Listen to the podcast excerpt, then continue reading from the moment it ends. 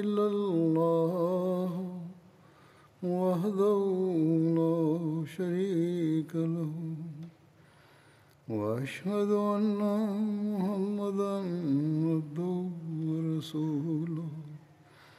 أما بعد فأعوذ بالله من الشيطان الرجيم. بسم الله الرحمن الرحيم. الحمد لله رب العالمين. الرحمن الرحيم. مالك يوم الدين. إياك نعبد وإياك نستعين. اهدنا الصراط المستقيم. صراط الذين أنعمت عليهم غير المغضوب عليهم ولا الضالين.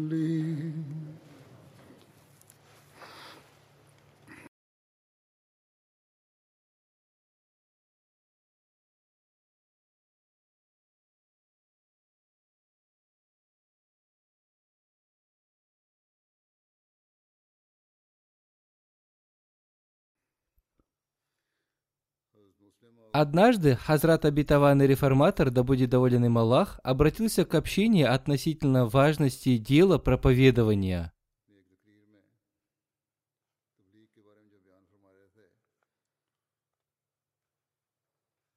В связи с этим он рассказал о событии из периода халифата Хазрата Умара, да будет доволен им Аллах. Он сказал, в войнах, которые происходили после смерти посланника Аллаха, мир ему и благословение Аллаха, войска мусульман были малочисленнее, чем войска их противников. В Сирии численность мусульманского войска была намного меньше численности войска противников. Абу Убайда попросил Хазрата Умара прислать ему дополнительное войско. Подумав, Хазрат Умар понял, что в данный момент он не может собрать такое количество воинов, поскольку большое количество молодежи из племен Медины либо воевало, либо обрело мученическую смерть. Поэтому он собрал совет и пригласил на него старейшин всех племен и рассказал им относительно сложившейся ситуации. Старейшины сообщили ему о том, что есть одно племя, в котором есть молодежь. Хазрат Умар отправил туда одного из своих доверенных людей, чтобы он собрал эту молодежь. После этого он отправил весть Хазрату Абу Убайде о том, что он пришлет ему в помощь шесть воинов и что они присоединятся к нему через несколько дней. Он написал ему, что три тысячи человек прибудут к нему из такого-то племени. Оставшиеся три тысячи человек он обещал прислать с Амрам бин Маади Карбом, который, по словам Хазрата Умара, был равен трем тысячам воинов. Если сейчас мы сравним одного молодого человека с тремя тысячами воинов, многие назовут это сумасшествием – они скажут, разве один человек может противостоять трем тысячам? Но вера этих людей была очень крепкой. Прочитав это письмо Хазрата Умара, Абу Убайда сказал, «Радуйтесь, завтра к вам присоединится Амр бин Карб». На следующий день, когда он присоединился к ним, они очень тепло встретили его и стали громко провозглашать такбир – Противники восприняли этот такбир как сигнал о том, что к мусульманам присоединилось большое войско. Вскоре к мусульманам присоединились еще три тысячи человек. В результате в этой войне мусульмане одержали победу. Тем не менее, в войне один человек не может противостоять трем тысячам человек. Однако один человек способен донести до трех тысяч человек свою весть. Когда воины получили весть о том, что Амар бин Мади равен трем тысячам человек, они не стали возражать. Они не стали спрашивать и удивляться, как может один человек быть равен трем тысячам человек. Они встретили его очень горячо, и противник воспринял это, как будто к мусульманам присоединилось 200 тысяч воинов. Поэтому они и потерпели поражение. Сегодня нам, мусульманам Ахмади, тоже необходимо успокоить свои сердца. Хазрат Обетованный Реформатор рассказывал об этом тогда, когда предлагал свой план проповедования в Испании и в Сицилии.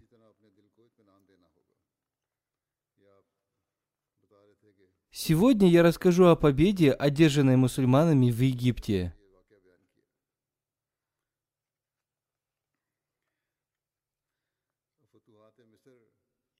Одна из битв в Египте произошла в местности под названием Фарма. Это известный город, он находится на горе на побережье Средиземного моря. Возле него протекает один из притоков реки Нил.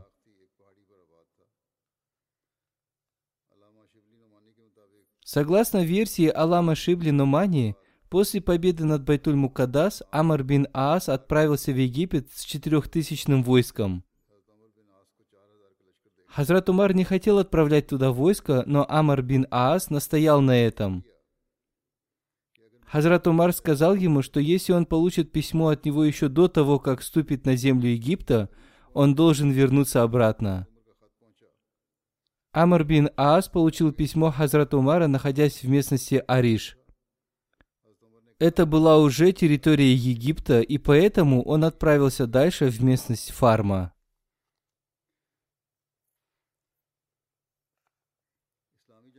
В книге Аль-Ихтифа, в этой книге описываются все войны ислама, написано, что Амр бин Аас получил письмо Хазрата Умара, находясь в местности Рафа, но не открыл его там, опасаясь, что в нем есть приказ Хазрата Умара о возвращении обратно. Когда он дошел до места, которое находилось между Рафа и Ариш, он спросил у людей, относится ли эта земля к Египту. Люди сказали ему, что эта земля относится к Египту. После этого он приказал принести ему письмо Хазрата Умара. В этом письме был приказ Хазрата Умара об их возвращении обратно. Тогда, обратившись к своему войску, он сказал, «Разве это не земля Египта?» Ему ответили, «Да, это земля Египта».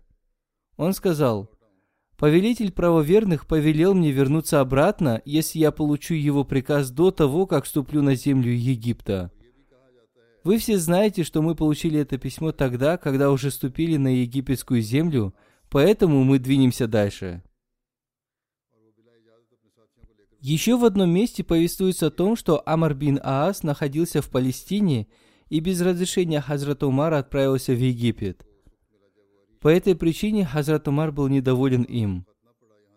Согласно этой версии, он получил письмо Хазрата Умара, находясь вблизи Ариша – Однако он не прочитал это письмо там, а прочитал его, дойдя до местности Ариш. Это письмо было направлено от Хазрата Умара на имя Амра бин Ааса. Текст письма. Вы уже отправились в Египет. Там сосредоточено большое войско византийцев и римлян, а у вас слишком мало людей.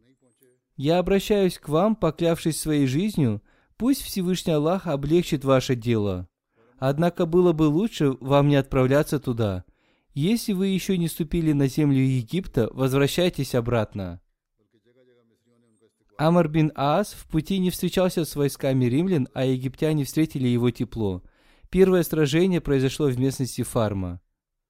Об этом существует множество версий, но более достоверной из них является та версия, в которой упоминается о том, что он получил это письмо, находясь в местности Ариш. Версия о его словах, что он не откроет письма до тех пор, пока не ступит на землю Египта, неверна. Когда византийцы узнали о том, что вместе с Амром бин Аасом пришло небольшое войско, они решили не открывать ворота крепости. Амар бин Аас тоже понял, что у византийцев большое войско, чем у него, и поэтому он решил взять в осаду эту крепость. Эта осада продолжалась несколько месяцев. Византийцы иногда открывали ворота, выходили и, немного повоевав, снова укрывались в крепости. В один из дней из крепости вышло большое войско. Началось сражение, и мусульмане одержали в нем победу. Византийцы отступили, но мусульмане удержали контроль над воротами. Таким образом, мусульмане одержали полную победу. После этого Амар бин Аас отправился в Бельбейс, но на его пути встали византийцы. Бельбейс находится в 30 милях от Фустата. Византийцы встали на его пути, чтобы он смог дойти до Вавилона. В древних словарях Вавилоном называли города Египта. Города, в которых обитала народность Фустат, были названы Вавилоном. Византийцы хотели вступить в сражение с Амром бин Аасом в Вавилоне. Амр бин Аас, обратившись к ним, сказал, «Не спешите, сначала выслушайте нас, чтобы потом не пожалеть об этом. Отправьте ко мне своих представителей в лице Абу Марьям». Византийцы отправили к нему двух людей из числа священнослужителей. Амар бин Аа сказал им, «Примите ислам или платите джизью, налог на обеспечение безопасности». Он также сказал им, «Наш пророк говорил нам, когда вы одержите победу над Египтом, хорошо относитесь к египтянам, поскольку они являются моими родственниками со стороны моей жены». Священники ответили ему, «Это очень дальние родственники, и только пророки могут поддерживать родственные узы с такими дальними родственниками». Амар бин Аа сказал им, «Я даю вам три дня сроку, чтобы вы сообщили об этом своему правителю».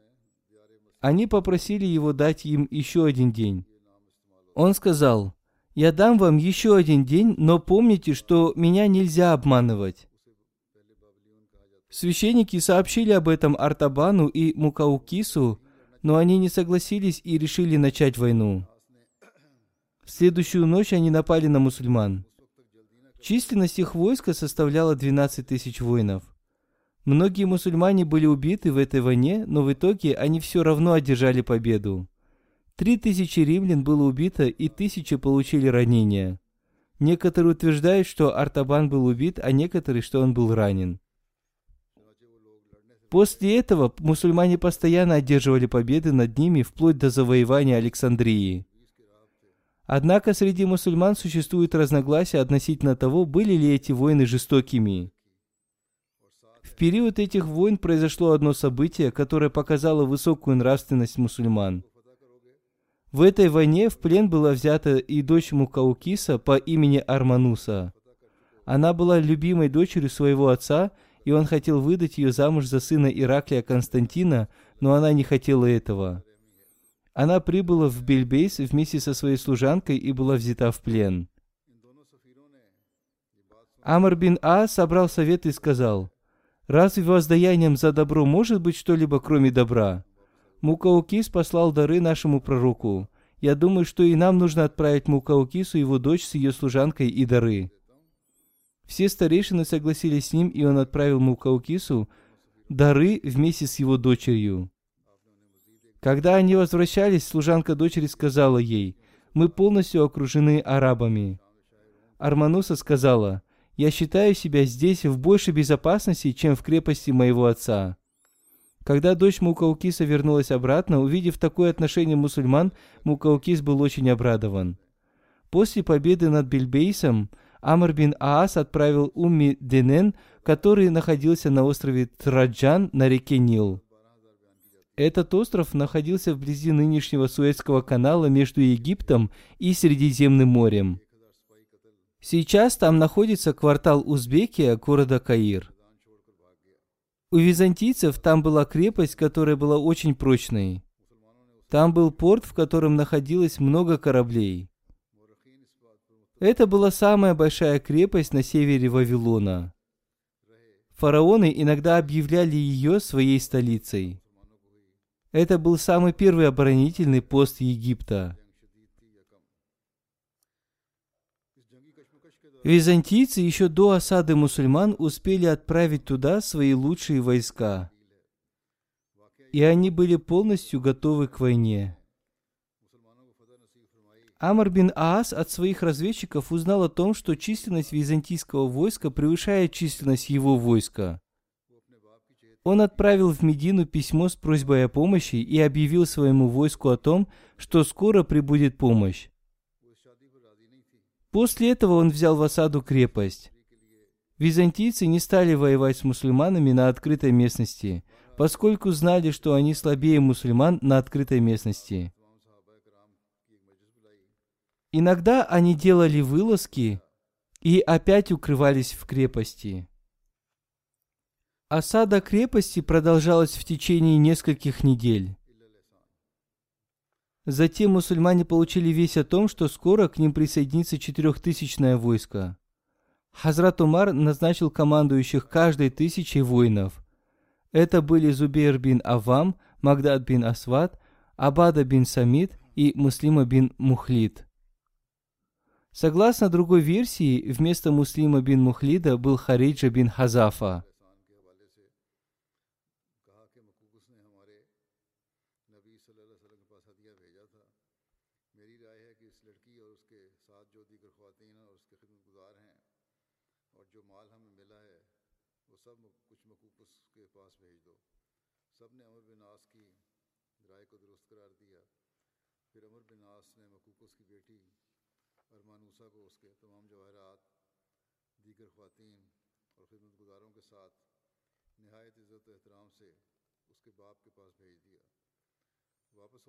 Хазрат Умар написал Амру бин Аасу, «Теперь под твоим командованием двенадцатитысячная армия, и этого достаточно, чтобы одержать победу». Византийцы вышли сражаться вместе с коптскими воинами. Состоялась жестокая битва. Амар бин Аас разделил свое войско на три части. Одна часть по приказу остановилась возле горы Ахмар. Другая часть остановилась на берегу реки Нил. Третья часть войска встала лицом к лицу с противником.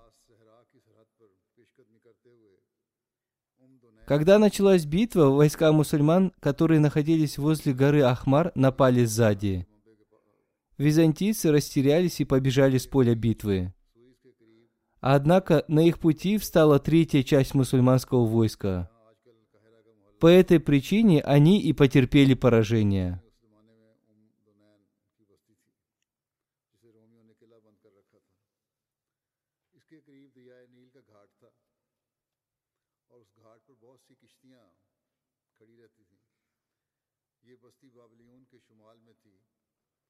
شہر مصر کا سب سے بڑا قلعہ تھا۔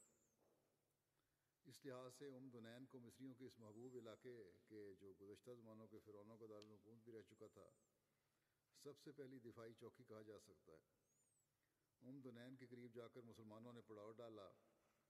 رومیوں نے قلعہ بابلیون میں اپنی بہترین فوج پہنچا دی تھی اور ام دنین کے قلعے کو خوب اچھی طرح مضبوط کر کے جنگ کے لیے تیار ہو گئے تھے۔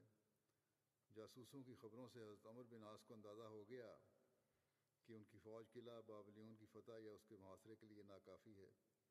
انہوں نے ایک قاصد کے ہاتھ ایک خط مدینہ بھیجا اور اس میں اپنے سفر، مصر کے حالات، قلعوں کی تفصیلات اور ان پر حملہ کرنے کے لیے کمک کی ضرورت کا اظہار کیا۔ ادھر فوج میں اعلان کرا دیا کہ امدادی فوجیں بہت جلد پہنچنے والی ہیں۔ اس کے بعد امدنین کی طرف بڑھے۔ اور اس کا محاصرہ کر کے قلعے میں غذائی اور فوجی ضروریات کے سامان کی رسد روک دی۔ قلعہ بابلیون میں جو رومی تھے، انہوں نے ادھر آنے کی کوشش نہ کی کیوں وہ بلبیس میں ارتبون کا حشر دیکھ چکے تھے اور وہ جانتے تھے کہ عربوں سے کھلے میدان میں لڑنا ان کے بس کی بات نہیں ہے۔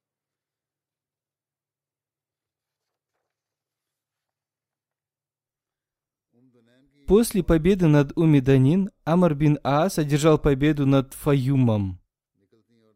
Вождь этой местности был убит. После этого битва с византийцами произошла в местности Айнуль-Шамс.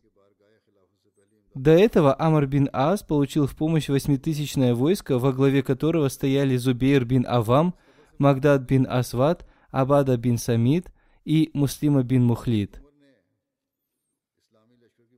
В этой войне мусульмане снова одержали победу. После этого под контроль мусульман перешли все провинции. Одна часть мусульманского войска одержала победу над двумя городами Асриб и Ману. Эти города относятся к провинции Мануфия.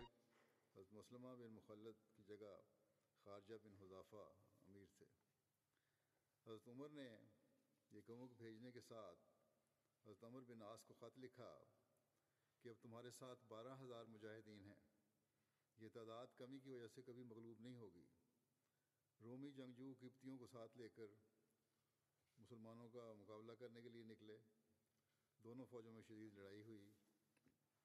حضرت عمر بن آس نے حکمت عملی سے اپنی فوج کو تین حصوں میں تقسیم کیا۔ ایک حصے کو جبل احمر کے قریب ایک جگہ پر ٹھہرا دیا، دوسرے حصے کو عمد نین کے قریب دریائے نیل کے کنارے ایک جگہ پر ٹھہرا دیا اور فوج کا بقیہ حصہ لے کر دشمن کے مقابلے پر نکلے۔ جس وقت دونوں فوجوں میں سخت لڑائی ہو رہی تھی، جبل جبل احمر میں چھپی فوج نے نکل کر پیچھے سے حملہ کر دیا، جس سے ان کا فوجی نظام دشمن کا درہم برہم ہو گیا اور وہ ام دنین کی طرف بھاگے۔ وہاں اسلامی فوج کا دوسرا حصہ تیار تھا۔ اس نے ان کا راستہ روک دیا۔ اس طرح رومی فوج مسلمانوں کے تینوں فوجوں کے درمیان پھنس گئی اور دشمن کو شکست ہوئی۔ متفرق فرتوحات کے بارے میں ذکر ہے کہ ام دنین کی فتح کے بعد سب سے پہلے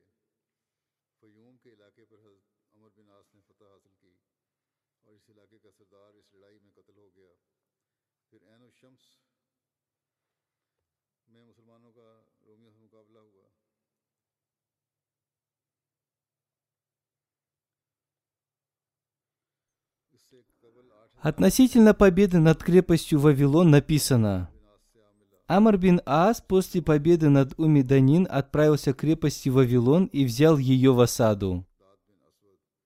Сейчас этот район называется Фустат, что в переводе с арабского языка означает «шатер». Когда Амр бин Ас одержал победу и собирался уходить, он увидел, что голубь свил гнездо в его шатре. Он приказал не убирать этого шатра. После возвращения из Александрии он возвел город на месте этого шатра. С того времени этот город стал носить название Фустат.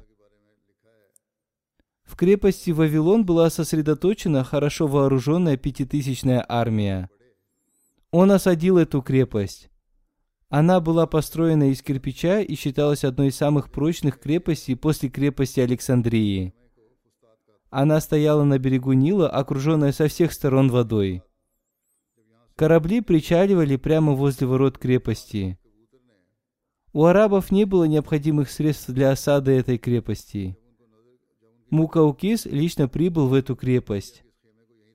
Зубейр сам на своем коне обошел эту крепость и расставил своих воинов там, где он посчитал это нужным. Эта осада продолжалась в течение семи месяцев. Византийцы, римляне иногда выходили из крепости, делали вылазки и снова укрывались в крепости. Мукаукис отправил своих представителей к Амру бин Аасу с угрозами. Амр бин Аас отправил к ним своего представителя Абаду бин Самида и предложил им на выбор три варианта. Принять ислам, платить джизью, налог на обеспечение безопасности, или начать войну. Мукауки согласился платить джизью и отправился к Ираклию, Гераклу, чтобы получить у него на это разрешение. Однако Ираклий не согласился с ним. Он разгневался из-за этого на Мукаукиса и в качестве наказания изгнал его из страны.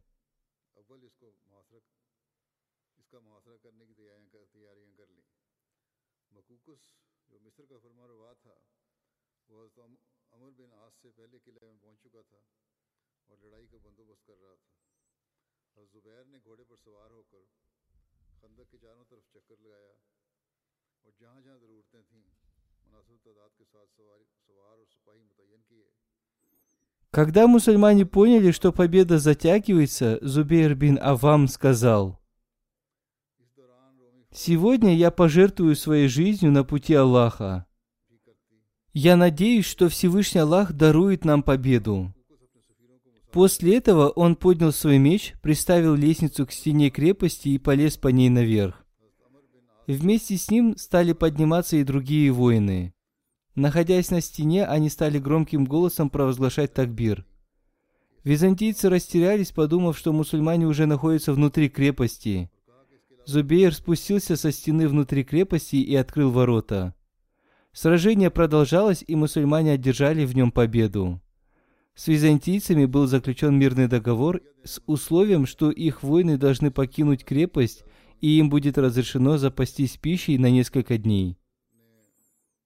По условиям договора они не могли оставить у себя оружие, поскольку это было трофеем мусульман. После этого Амар бин Аас разрушил башни и стены крепости. После победы над Вавилоном мусульмане продолжили завоевывать другие районы Египта. Среди этих побед была одержана известная победа над Нутом, Накусом, Сальтисом, Кривоном и так далее.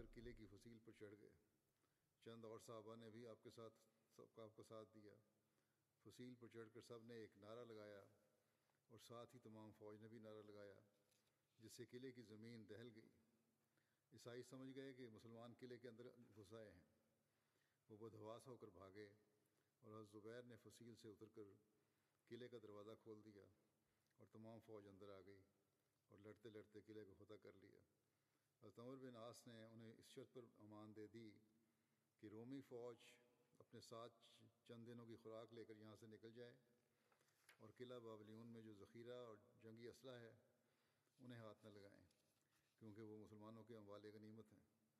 اس کے بعد حضرت عمر بن عاص نے قلعہ بابلیون کے گنبتوں اور بلند و مستحکم دیواروں کو توڑ دیا۔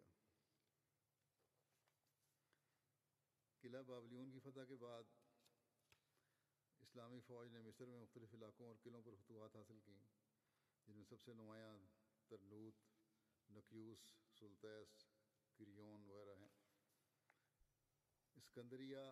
После победы над Фустатом Амар бин Ас попросил разрешения выступить против Александрии. Жестокое сражение произошло в местности Криван, которая находится между Фустатом и Александрией. После этой победы византийцы, римляне, воевали с мусульманами только в Александрии. Мукаукис хотел заключить мирный договор с уплатой джизьи налога, однако византийцы не согласились с ним. Поэтому он написал Амру бин Асу о том, что он и его народ, копты, не станут воевать против мусульман, и поэтому просил не причинять ему и его народу какого-либо вреда. Когда мусульмане осадили Александрию, они обеспечивали их пищей и всеми другими необходимыми вещами. Они построили для них мост. Александрия в то время была их столицей. После Константинополя Александрия считалась вторым большим городом. Она считалась торговым центром. Византийцы поняли, что если мусульмане одержат над ними победу, то последствия этого будут для них очень плохими. Поэтому Ираклий сам стал готовиться к этой войне, но в это время его внезапно настигла смерть. После него на престол взошел его сын Константин. Александрия уникальна своими крепостями и стенами. Ее осада продолжалась 9 месяцев.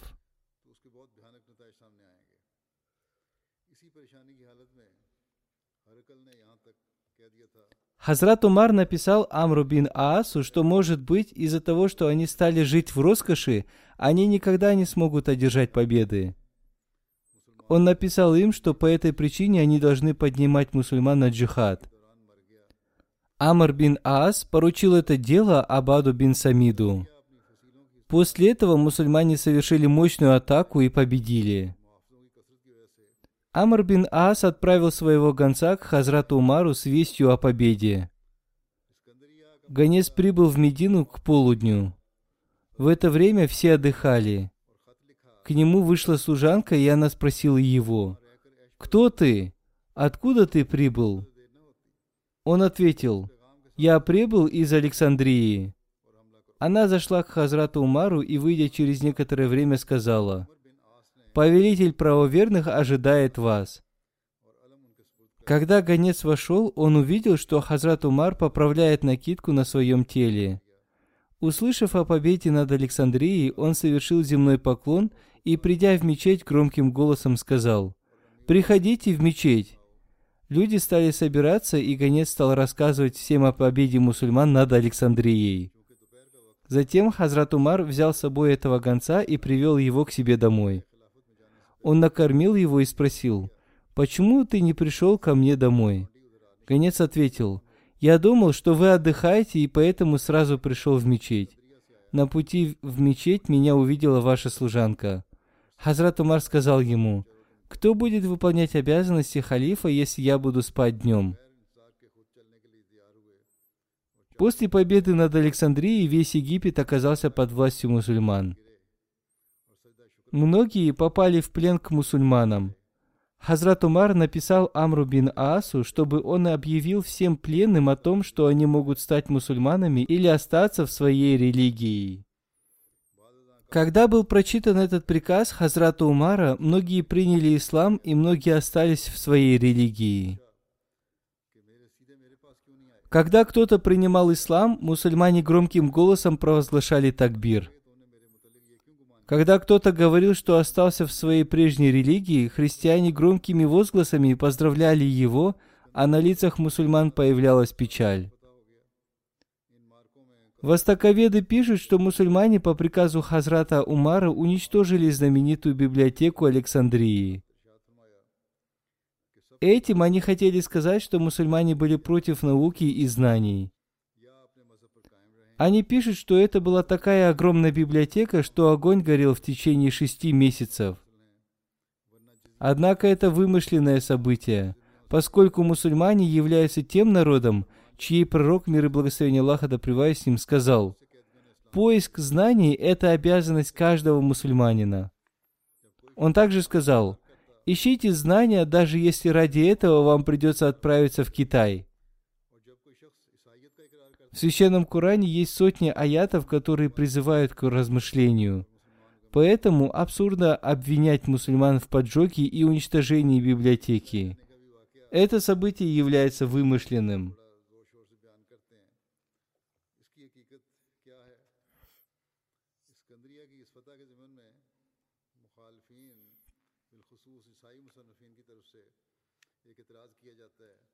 کہ حضرت عمر نے اسکندریہ میں موجود ایک بہت بڑے کتب خانے کو جلانے کا حکم دیا تھا۔ اور اس اعتراض کے ساتھ گویا یہ تاثر پیدا کرنے کی کوشش کی جاتی ہے کہ مسلمان نعوذ باللہ کس قدر علم و عقل کے مخالف تھے۔ اور اسکندریہ میں موجود اتنے بڑے کتب خانے کو جلا دیا کہ چھ ماہ تک آگ جلتی رہی۔ حالانکہ عقل و نقل دونوں اعتبار سے اعتراض سراسر بناوٹی اور جعلی معلوم ہوتا ہے، کیونکہ جس قوم کو اس کے رہبر رہنما رسول اللہ صلی اللہ علیہ وسلم نے یہ فرمایا ہو کہ طلب العلم فریضہ تم اللہ کل مسلم، کہ علم حاصل کرنا ہر مسلمان پر فرض ہے، اور جس نے یہ حکم دیا ہو کہ اطلب العلم ولاؤ بسین کہ علم حاصل کرو خواہ چین جانا پڑے، اور جن کے لیے قرآن کریم میں علم و عقل اور تدبر و تفکر کے لیے درجنوں احکام و آیات موجود ہوں۔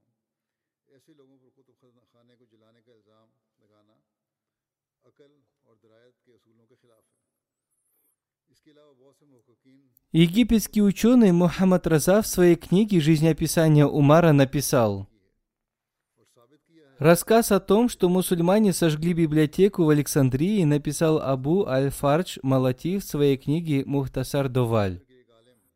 Он родился в 1226 и умер в 1286 году. Он написал, что был христианский священнослужитель по имени Иоанн, мусульмане называли его Яхья. Он был из христианской общины Якубия. Позднее он отказался от веры в Троицу. И он попросил у Амра бин Ааса некоторые книги из библиотеки Хазаин Малукиат. Амр бин Аас сказал ему, что ему нужно получить на это разрешение у Хазрата Умара.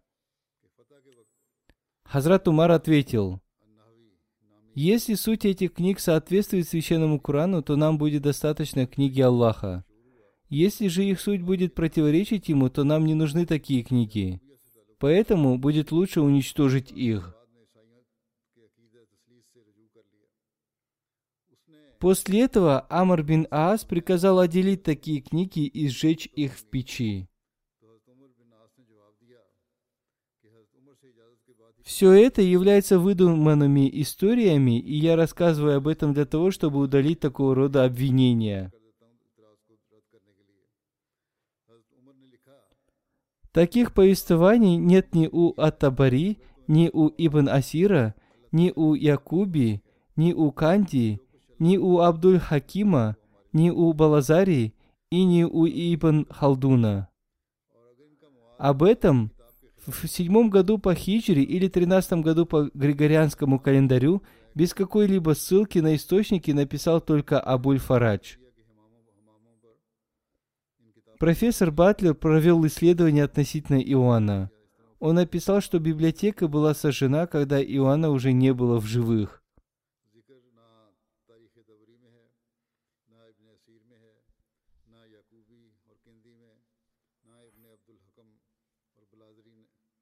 نہ ہی ابن خلدون نے اس کا ذکر کیا ہے۔ صرف ابوالفرج نے تیرہویں صدی عیسوی کے نصف اور ساتویں صدی ہجری کے اوائل میں کسی مستر کا ذکر کیے بغیر اسے لکھا ہے۔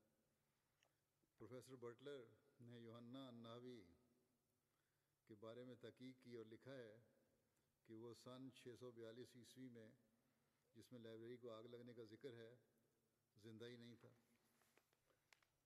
В книге под названием Дайра Мааруф написано, что Иоанн был жив в последние годы V века и в начале VI века. Нам также известно, что мусульмане завоевали Египет в начале VII века. Поэтому профессор Батлер сказал правильно, что в это время Иоанна не было в живых. Доктор Хасан Ибрагим в своей книге посвятил этому целый номер, назвав его «Тарих Амр бин Аас. История Амр бин Ааса». Он написал, что библиотеки Александрии во время войны с мусульманами уже не было – поскольку большая часть этой библиотеки сожгли войска Юлия Цезаря еще в 47 году. Во второй раз эту библиотеку сожгли в IV веке по приказу священника Теофила.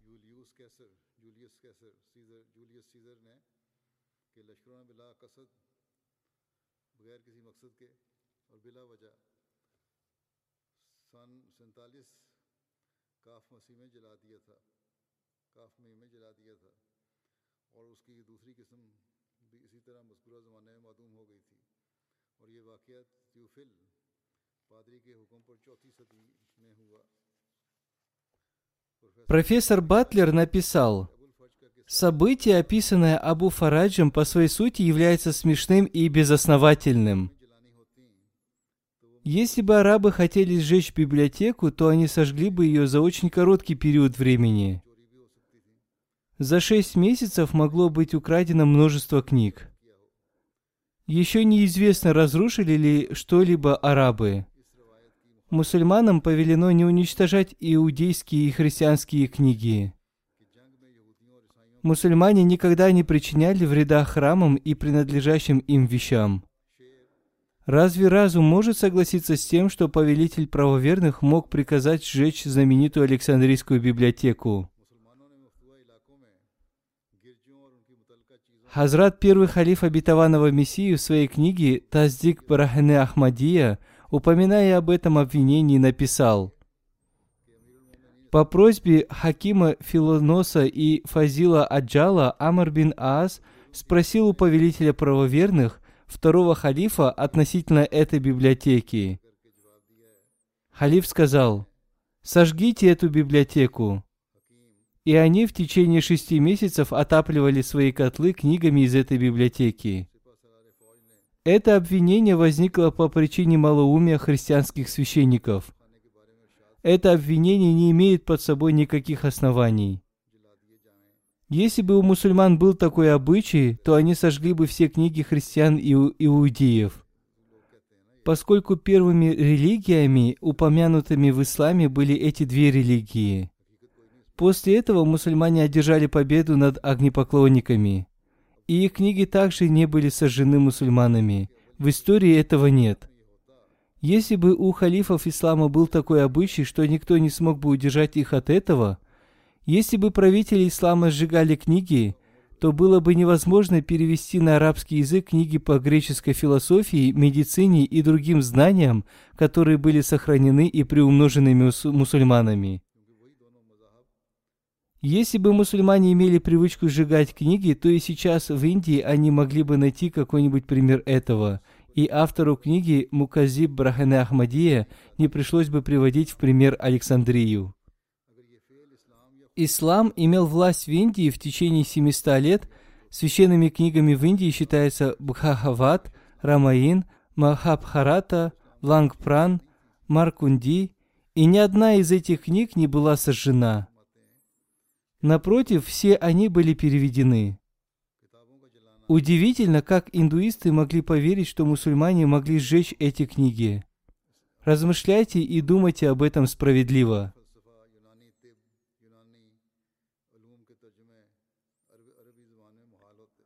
В книге Брахане Ахмадия Мауляна Абдул Карим в этих местах оставил свои примечания. В них он написал, «До настоящего времени еще не было проведено исследование относительно этих обвинений. Мусульмане всегда обвинялись в этом. Однако из знающих и благородных людей осталось мало людей, которые обвиняют в этом мусульман. Основой этих обвинений является невежество и предрассудки. У обвинителей не было каких-либо достоверных оснований относительно этого. Это обвинение, возражение, впервые выдвинули два историка, которые сами родились через 580 лет после этих событий. У них не было ни одного достоверного основания относительно этого обвинения.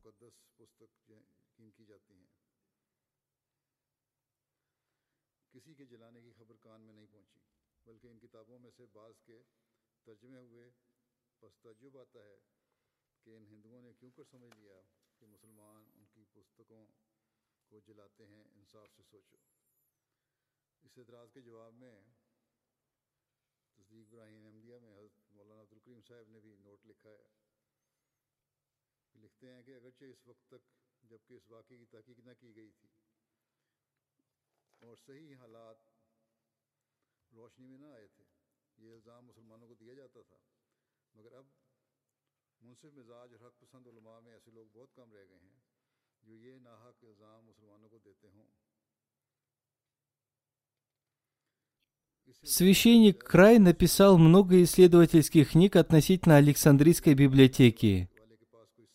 Он тоже называет это повествование ложным. Он пишет, «Нам уже стало ясно, что эти книги были сожжены в период Юлия Цезаря.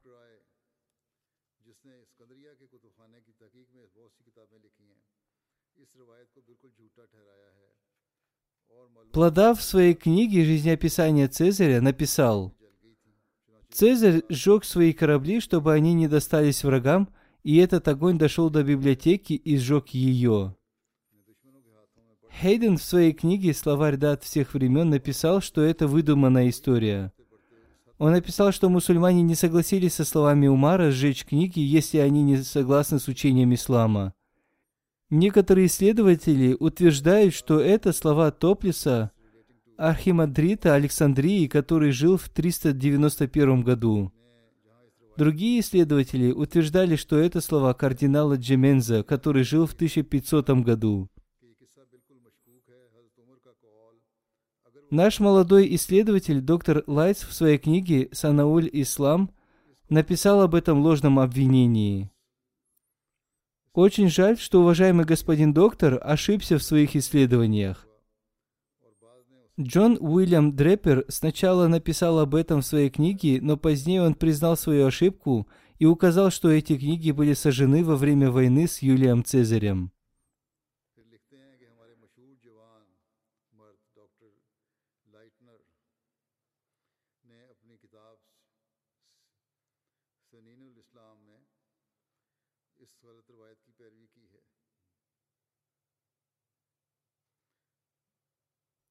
Теперь мы с убежденностью можем сказать, что такое обвинение абсурдно по своей сути. Если это событие достойно того, чтобы заплакать, нужно плакать. Правдивым же является событие и о том, что кардинал Джеменза на площади Гренады бросил в огонь 80 тысяч арабских книг. Когда он отвоевал Испанию у мусульман, он сжег 80 тысяч книг библиотеки Гренады. Этот материал был опубликован в книге «Спор между наукой и религией».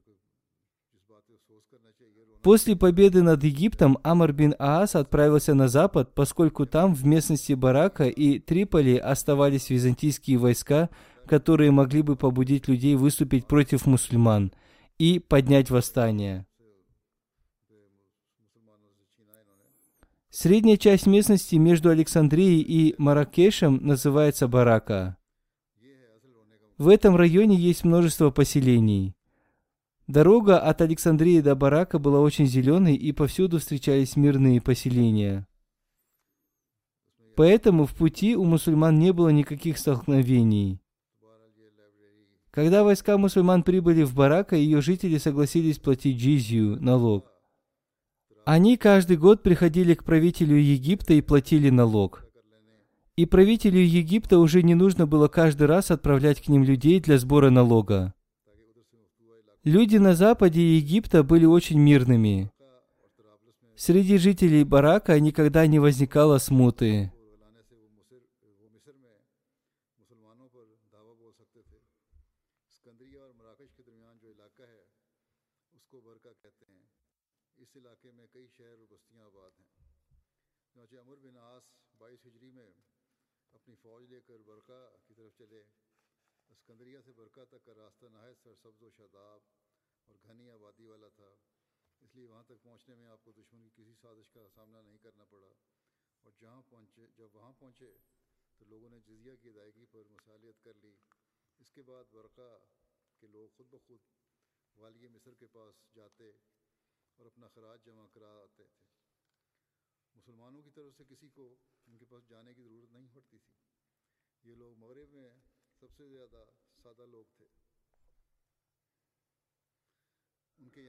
После этого Амар бин Аас отправился в Триполи.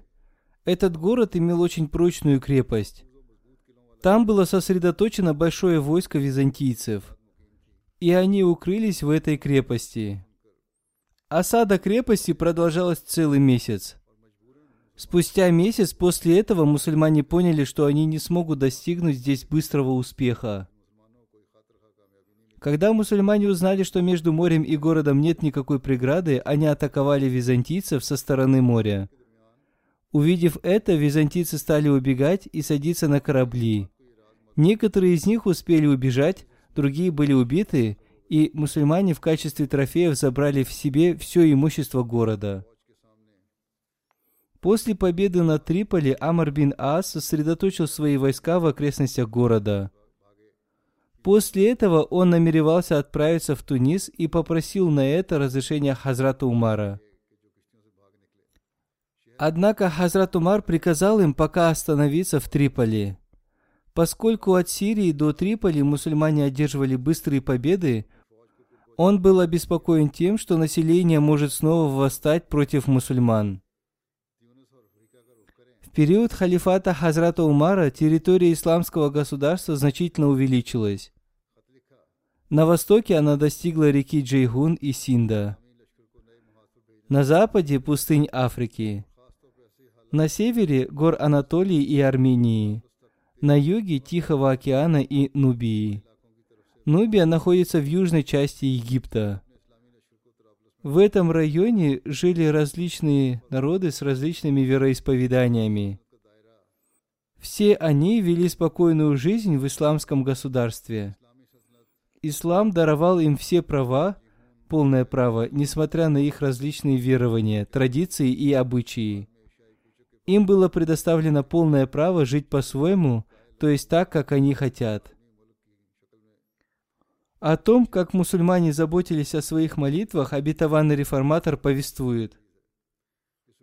Любая вещь в мире развивается постепенно. Большое дело не сразу совершается. Во времена посланника Аллаха, мир ему и благословение Аллаха, не все мусульмане совершали молитву Тагаджуд. Они привыкали к этому постепенно.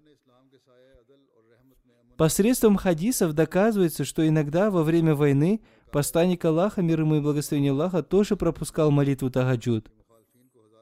Однако во времена Хазрата Умара почти все мусульмане совершали молитву Тагаджуд.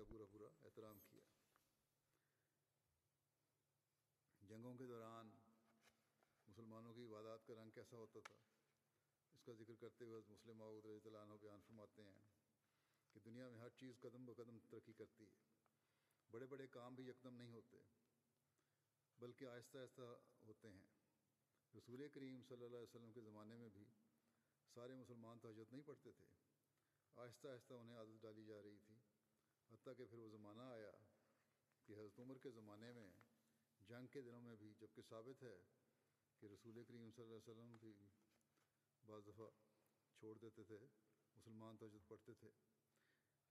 ممکن ہے کہ رسول کریم صلی اللہ علیہ وسلم بھی جنگ کے دنوں میں تجد کے لیے اٹھا کرتے ہوں، مگر یہ ثابت ہے کہ بعض دفعہ نہیں بھی اٹھتے تھے۔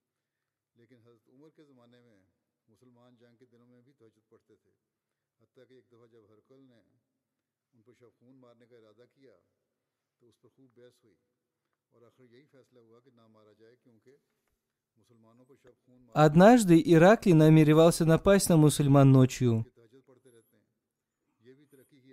Однако ему сообщили, что на мусульман не нужно нападать ночью, поскольку в это время они совершают молитву тагаджуд.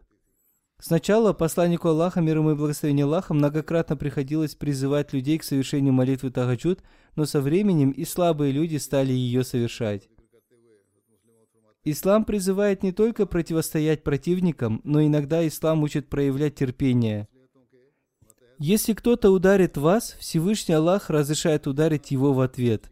Но ислам также учит не бить в ответ, если это будет неуместным. Поэтому отсюда становится ясным, что Абу Бакр, Умар и Усман не совершали жестокости. Напротив, жестокость совершал кесарь. Хазрат Умар не совершал жестокости, напротив, ее совершил кесарь. Хазрат Усман не совершал жестокости, однако жестокими были жители Афганистана, Бухары и курды. Мы не найдем никакого довода относительно того, почему Абу Бакр, Умар и Усман не прощали своих противников, которые воевали с ними. Они тоже могли бы сказать кесарю, да, твоя армия совершила ошибку, и если вы попросите у нас прощения, мы простим вас, но мы продолжим воевать с вами, если вы не сделаете этого. Однако они не сделали этого, и они сразу вступали в сражение, как только противники совершали жестокость. Когда армия Кесаря напала на границы Ирака, то война против них в политическом плане стала для мусульман оправданной. Конечно, исходя из нравственности, Хазрат Умар мог бы сказать Кесарю, «Мы прощаем тебя, если ты попросишь прощения». Вполне возможно, что не ты приказал своей армии совершить это, они сделали это сами. Также и Хазрат Усман не сказал противникам своего времени, что они совершили жестокость, но поскольку наша религия учит нас поощрять жестокость, поэтому мы прощаем вам. Напротив, Хазрат Усман отправил туда свои войска и продолжил воевать с ними.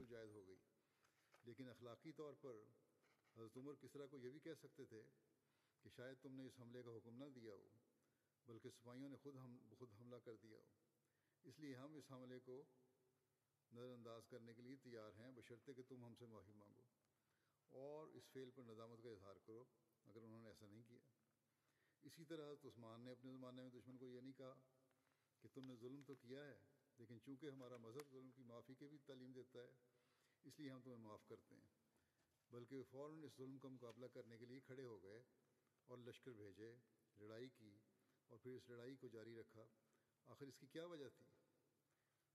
حضرت مسلم فرماتے ہیں، اگر ہم غور کریں تو ہمیں معلوم ہو سکتا ہے کہ اس کی وجہ سوائے اس کے اور کوئی نہیں تھی۔ کہ حضرت بکر جانتے تھے کہ جب بھی بیرونی خطرہ کم ہو अंदरूनी फसादात शुरू हो जाएंगे वो समझते थे कि कैसर ने हमला नहीं किया बल्कि खुदा ने हमला किया है ता मुसलमान इस मुसीबत के ज़रिए से अपनी इसलाह की तरफ तवज्जो करें और Если мы подумаем об этом, то нам станет ясно, что причина этого заключается в том, что Хазрат Абу Бакр знал о том, что внутренние смуты возникают тогда, когда внешние опасности уменьшаются. Он понимал, что это не кесарь напал, а Бог для того, чтобы мусульмане могли исправить себя и совершить в себе святые преобразования. Хазрат Умар знал, что это не кесарь напал, а Бог, чтобы мусульмане удалили свою лень и не обратились полностью к мирским делам, чтобы они всегда пребывали бдительными. Хазрат Усман знал, что эти нападения совершил Бог, а не эти племена, для того, чтобы мусульмане проснулись и совершили в себе преобразование. Все эти бедствия возникают для того, чтобы увеличить духовность. Эти бедствия возникают ради нашего приближения к Богу. Они становятся причиной наших побед. Если мы останемся позади из-за страха и не будем обращать внимание на свое исправление, то никакого развития не будет. Даже если мы обретем развитие и бедствия придут к концу, то все равно мы должны поддерживать связь с Богом.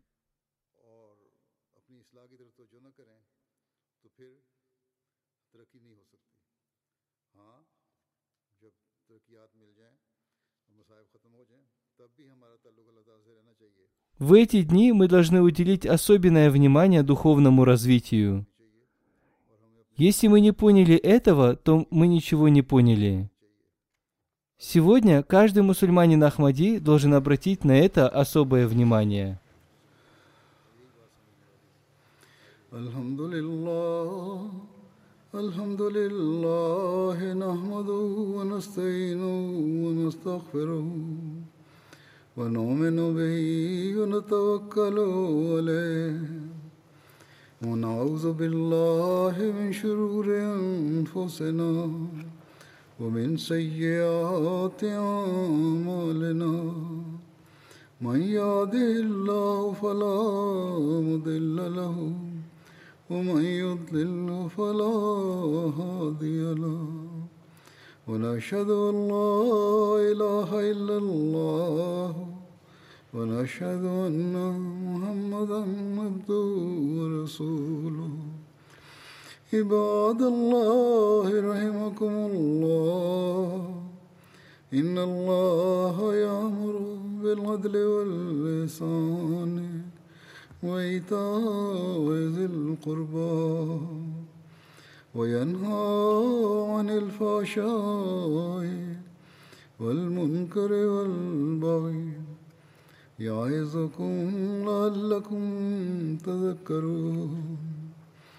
اذكروا الله يذكركم وادعوه يستجب لكم ولذكر الله أكبر.